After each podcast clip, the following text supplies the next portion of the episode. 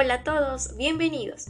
Les saluda la alumna Ximena Fernanda Crobeto Saavedra, estudiante del tercero B, y estoy muy feliz de que estés escuchando este podcast titulado Todas y todos siendo agentes de cambio para enfrentar la contaminación del aire. Sin más preámbulos, comencemos. La contaminación atmosférica se ha incrementado en estos últimos años debido a las actividades económicas y conductas cotidianas negativas del ser humano. Fuera de ello, las principales fuentes que contaminan el aire son cuatro, entre las cuales encontramos a las fuentes fijas, las fuentes móviles, las fuentes de área y las fuentes naturales. Estas, sin duda, provocan efectos negativos para la salud de las personas como para el estado del ambiente. Es por ello que, para evitar todo esto, podemos realizar acciones o recomendaciones tales como hacer uso de medios de transporte amigables con el medio ambiente, como el uso de la bicicleta, que no solo evita el uso de transporte que contamina el aire, sino que también favorece a nuestra cardiorrespiración, a ejercitarnos y a tener una vida más saludable. Otro punto es no quemar basura.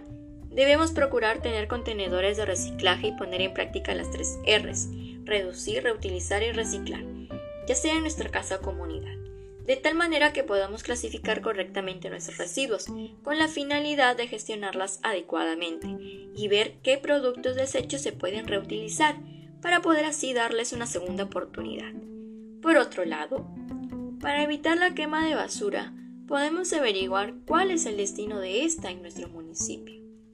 Recordemos que la incineración es sumamente contaminante. Otro punto es evitar uso de aerosoles. Es mejor evitar productos tóxicos y empezar a optar en hacer uso de productos caseros o naturales. Usar sprays que sean respetuosos con el medio ambiente y que no generen gases de efecto invernadero. Cuidar las zonas verdes de las ciudades. Muchas o pocas funcionan como el pulmón del oxígeno de los núcleos urbanos. Economizar la energía. Es importante el uso eficiente de este para así evitar la emisión de gases contaminantes hacia la atmósfera. El último punto es ahorrar agua. El cuidado del agua es cada vez más importante y todos juntos, con acciones tan simples, podemos hacer una diferencia real en favor del medio ambiente. He aquí el final de mi podcast. Espero haya sido de sagrado. Y Espero que tú también formes parte del cambio. Y qué mejor hacerlo desde casa con acciones tan sencillas y oportunas. No sin antes decirles que tengan presente y recuerden lo siguiente. Respirar un aire puro es un derecho, no contaminarlo es un deber. Asumamos juntos el compromiso de conservar nuestro aire y ambiente limpio.